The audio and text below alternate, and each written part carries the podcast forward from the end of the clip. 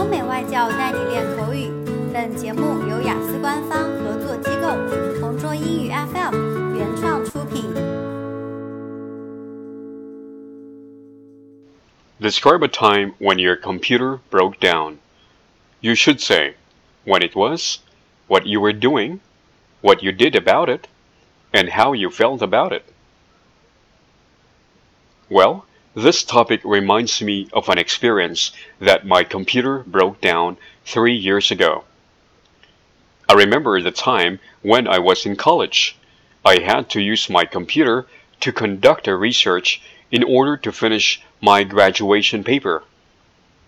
And one time, when I searched for some data on the internet, my screen suddenly went blank. I was so confused because I was not good at dealing with the technical problems. At first, I thought that I had pressed some buttons by mistake, so I just pressed the power button to see if it worked. However, nothing happened. Then I checked the status of the battery, but I was not sure if the computer was running out of battery. I was a little bit worried because a lot of important files were stored in my computer.